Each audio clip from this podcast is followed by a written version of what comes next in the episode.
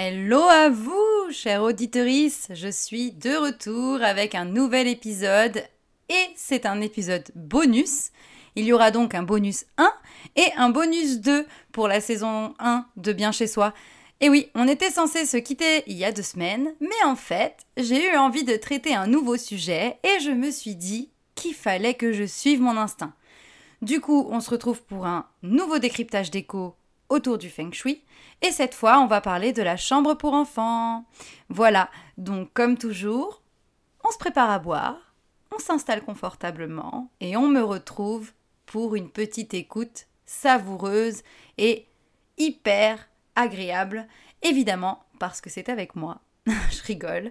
Mais du coup, nouvelle écoute, nouvelles infos, nouvelle inspiration. Alors comme toujours, on s'amuse et on s'instruit ensemble sur ce fameux, sur ce fameux monde merveilleux, excusez-moi, du feng shui. Allez, jingle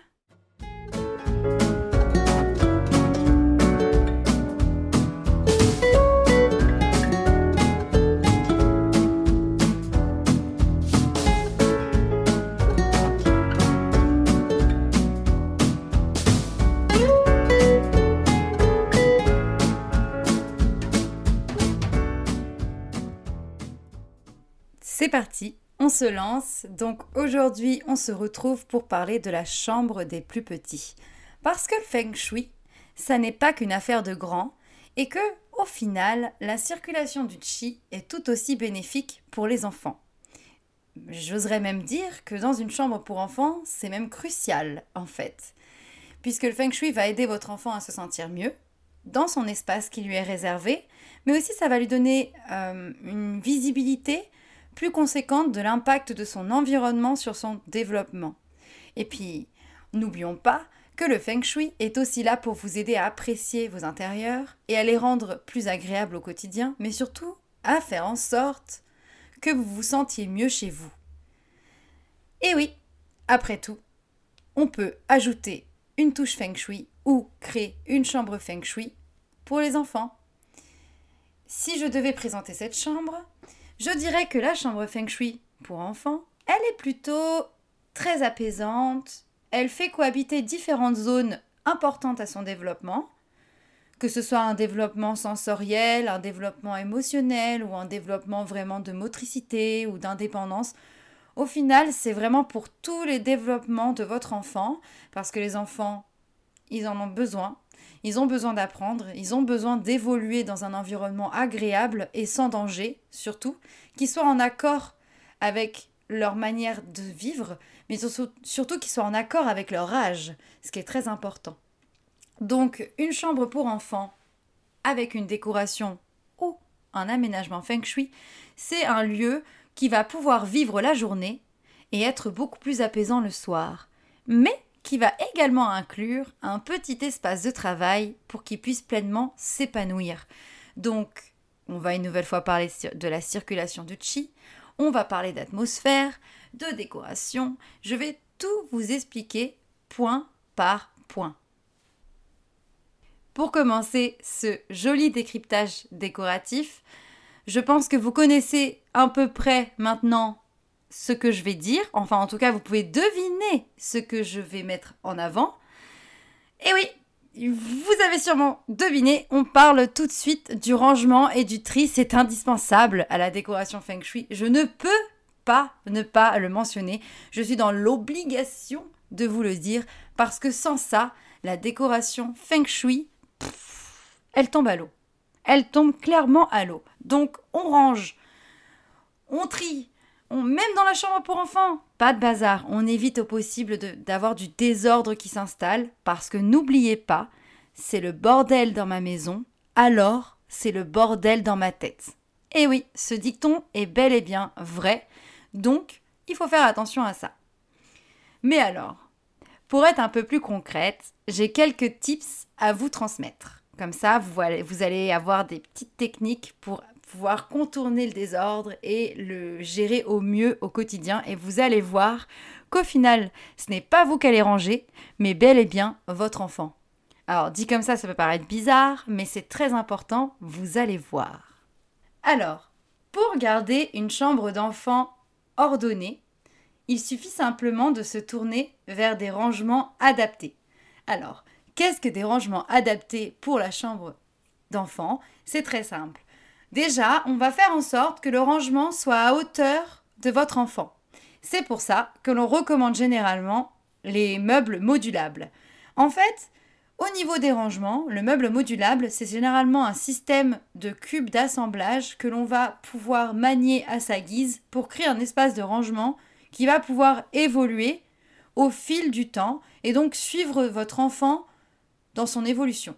Ça veut dire que vous, ça vous évite de changer de meuble tous les 3-4 ans et que lui, il va pouvoir avoir les mêmes meubles tout au long de son évolution et donc il va pas être chamboulé dans son équilibre puisqu'il va retrouver les mêmes bases dans sa chambre.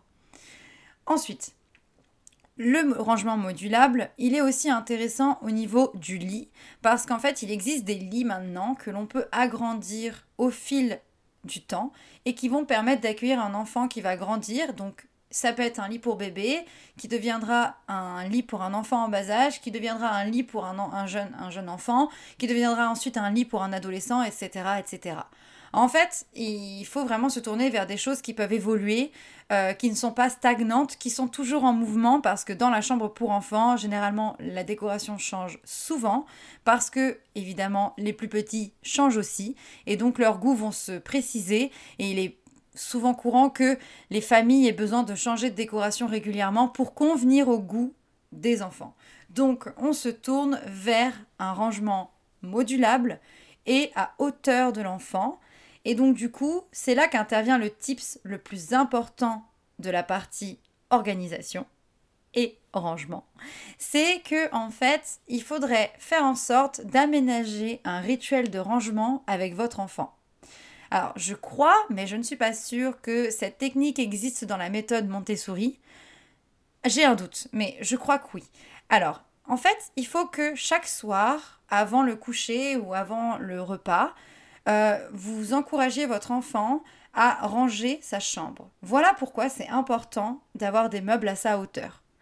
Si vous faites en sorte que ce rituel soit agréable et qu'il soit constant, c'est-à-dire qu'il faut vraiment que ce soit tous les jours, alors vous allez faire en sorte d'aménager un rituel positif pour votre enfant qui va pouvoir faire cette étape avant d'aller se coucher et du coup comprendre que le jeu est terminé, du moins psychologiquement, j'entends bien, et du coup, en faisant ça, il va se préparer au coucher. Et c'est un rituel qui va être rassurant pour lui, parce que quand il va aller dormir, sa chambre sera rangée, et quand il se lèvera le matin, il pourra se lever dans les meilleures conditions et dormir paisiblement sans être tracassé par le désordre qui va régner dans cet espace.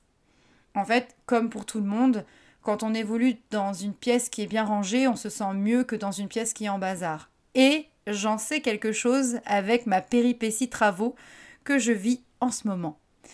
Donc, pour résumer, des meubles modulables à hauteur de l'enfant et un rituel de rangement. Comme ça, ce n'est pas à vous de ranger. Et vous lui faites comprendre dans un sens que c'est de sa responsabilité, c'est son espace, ça lui appartient, donc c'est à lui de faire les choses. Donc vous l'apprenez à être autonome au fil du temps et surtout à développer sa motricité parce que le fait d'attraper les choses, pour les ranger dans ses rangements, forcément, ça va l'aider à mieux, euh, travailler ses mouvements, ses positions et à gagner en assurance au fil du temps. Voilà pour la partie organisation. Je vous assure, elle est terminée cette fois, il n'y a pas de doute là-dessus. On va passer à une seconde partie qui va, elle, s'intéresser aux zones qui doivent être insérées dans la chambre d'un enfant. Elles sont au nombre de trois.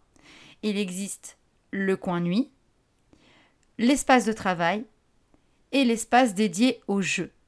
Ces trois environnements doivent être réunis dans une seule et même pièce sans perturber la circulation du chi et surtout sans se perturber l'un l'autre. C'est très important. Donc comment on fait? Commençons par le lit. Le lit doit être placé loin de la porte le plus possible. Il ne doit pas se trouver sous une fenêtre. La tête de lit doit être contre un mur. Et de préférence, il faut éviter qu'il y ait des choses sous le lit. essayez de garder un espace sous le lit qui soit dégagé pour que vous ayez une sensation que la décoration soit épurée et pour que votre enfant soit rassuré parce que il y a souvent ces petites craintes quand on est enfant, des monstres sous le lit et autres, et là il pourra regarder, il n'y aura rien en dessous, il aura une visibilité claire et ce sera moins chargé pour lui émotionnellement parlant.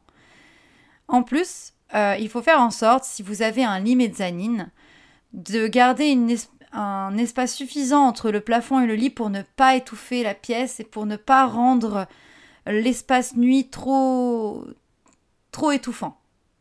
Donc voilà pour le lit. En ce qui concerne euh, l'espace jeu, généralement, il est placé au centre de la pièce, là où il y a le passage, et il est souvent mis en avant par un tapis ou par un coffre à jouets. C'est pas un espace qui a besoin d'être énormément peaufiné, mais ce qu'il faut savoir, c'est qu'il doit être confortable. Donc moi, je vous conseille sincèrement de placer un tapis au sol, comme ça votre enfant il sera confortablement installé pour jouer et pourra vraiment pleinement s'épanouir. Et comme ces rangements seront à hauteur de ses sont à hauteur de ses mains, il pourra vraiment jouer seul, développer sa créativité, son inspiration, sa logique, etc. dans un environnement qui sera agréable. Pour ce qui est de la zone de travail, elle est tout aussi indispensable que la zone nuit parce qu'en fait les enfants vont avoir des devoirs, ils vont avoir envie de développer des aspects de leur sensibilité et je pense souvent aux enfants qui aiment dessiner ou qui aiment bricoler ou qui aiment faire des puzzles. Enfin, toutes les activités sont souvent à réaliser sur un bureau. Et donc ce bureau doit être pensé avec soin. Déjà, on va faire en sorte que le bureau ne soit pas collé au mur et que la chaise de bureau soit dos au mur. Comme ça, une fois installé à son bureau, votre enfant pourra avoir une visibilité sur le reste de la pièce, ce qui est vachement rassurant, et surtout ce qui va lui permettre de plus facilement se concentrer sur ce qu'il est en train de faire. Donc c'est fascinant de savoir ça parce qu'au final on se dit que son esprit n'est pas occupé par ce qui peut se passer dans son dos et donc finalement il va pouvoir être pleinement concentré à ce qu'il fait. Donc c'est important.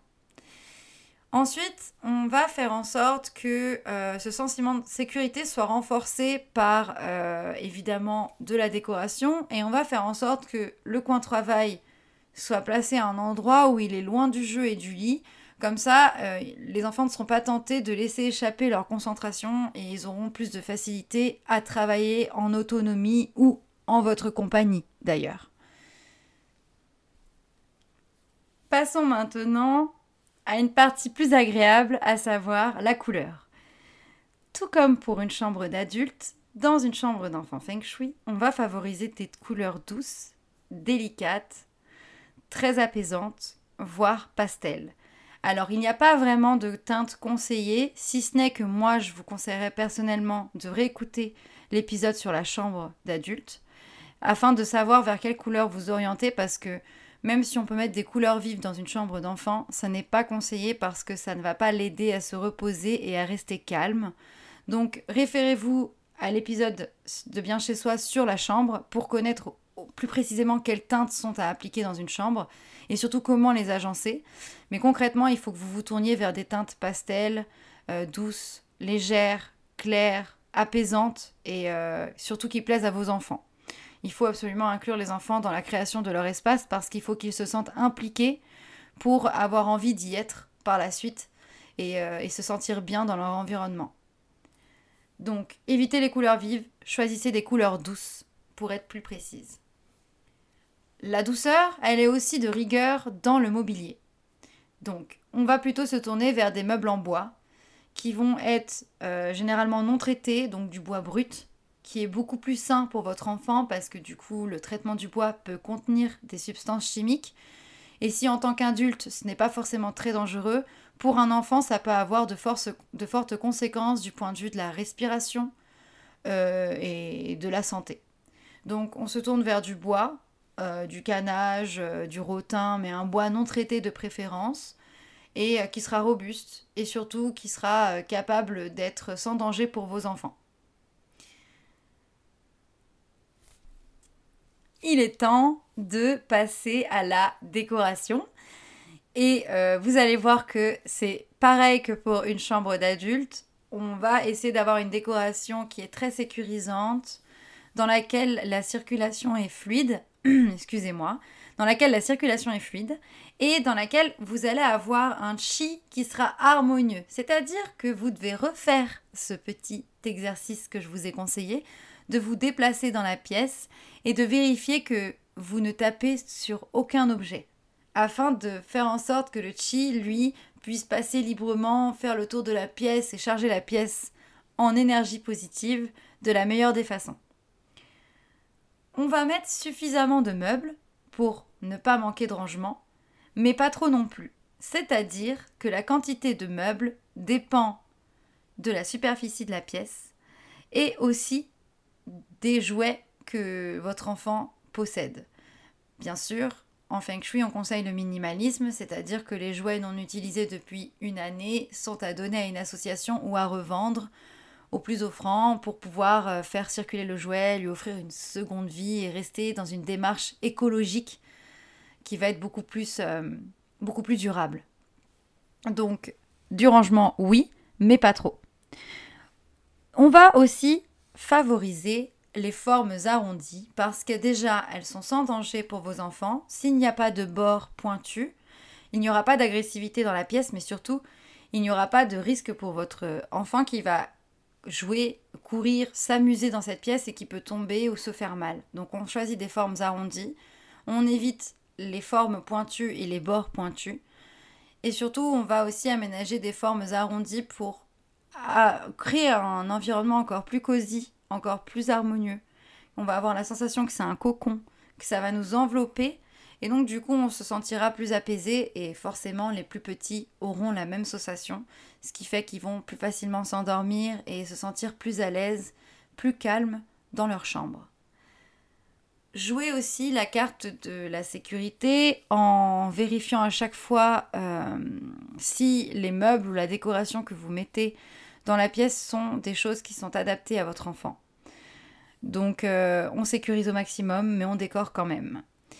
Dans la décoration, gardez quand même euh, des touches de décoration. N'en faites pas trop, restez libre parce que de toute façon, ces petites notes de décoration murale ou cet éclairage ou autre, enfin bref, tout ce qui concerne l'aspect ornemental risque de changer, donc n'en mettez pas trop. Misez sur des choses qui vont vraiment euh, valoir le coup et restez sur ça pour ne pas trop en faire. Et surtout, tournez-vous vers des images positives euh, des images qui vont être apaisantes pour lui, qui vont stimuler sa créativité, mais qui vont aussi favoriser son sommeil. Et en parlant de sommeil, il est très important de faire en sorte que le linge de maison soit adapté à vos enfants, donc de préférence des matières naturelles et écologiques, comme le lin, le coton bio et tout ça. Et euh, faites en sorte qu'il soit adapté, mais surtout très confortable pour favoriser euh, enfin, pour que votre enfant, durant la nuit, bénéficie d'un sommeil réparateur et euh, surtout sain pour lui, en, réalité. Donc voilà, je crois que j'ai tout dit sur cette chambre pour enfants. Donc je pense qu'on peut se dire que cet épisode bonus est terminé. J'en suis désolée, mais ne vous en faites pas. Il nous en reste un petit dernier dans deux semaines. Et ensuite, on passera à la deuxième saison de Bien chez soi, qui sera du coup sur la décoration IG ou Ouga pour euh, ceux qui préfèrent le prononcer avec la vraie prononciation. Donc, j'ai envie de vous dire, partagez, abonnez-vous, donnez-moi votre avis, retrouvez-moi sur Instagram, soit sur le Instagram Bien chez soi, ou alors au travers du Instagram de mon blog à savoir chez viviane.fr. Moi, je m'en vais préparer l'épisode de la semaine prochaine qui va porter sur un jardin feng shui. Et oui, ce sera sur le jardin. Et du coup, je vous dis à dans deux semaines. Bye